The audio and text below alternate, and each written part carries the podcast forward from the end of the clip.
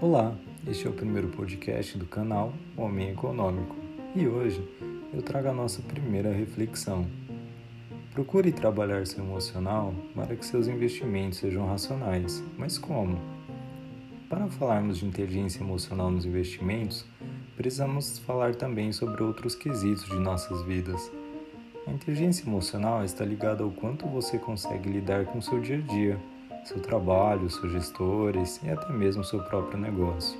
Às vezes, você tem aquele momento que parece que tudo vai desabar, mas você para um segundo, pensa: eu não posso parar, isso não vai me afetar. Neste exato momento, a inteligência emocional é acionada. Você não age na emoção, e sim na razão. Isso é perceptível em sua fala, nas suas atitudes.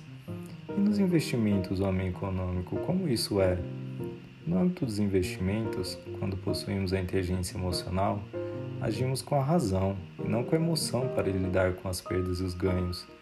Estamos atualmente em um momento de crise com a pandemia do coronavírus, bolsas mundiais caindo, negócios ruindo e o dinheiro desvalorizando. E aí, qual sua atitude com tudo isso? Bateu o desespero? Nesse momento de total caos, a inteligência emocional irá te auxiliar a pensar duas vezes antes de vender uma ação. Vai te demonstrar que pensar antes de agir vai salvar sua vida. Seus investimentos vão agradecer e também seus negócios. Se você entender que agir por impulso ou simplesmente sair de algo porque naquele momento deu errado não vai te ajudar em nada, eu tenho a profunda certeza de que a partir disso a razão estará te guiando e 100% das coisas vão começar a dar certo.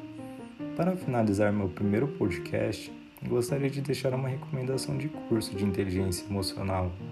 Você irá receber um treinamento completo para auxiliar em seus negócios e investimentos. Eu vou deixar o link aqui na descrição do podcast. E se gostou dessa reflexão, não deixe de compartilhar e curtir nossas redes sociais. Até mais!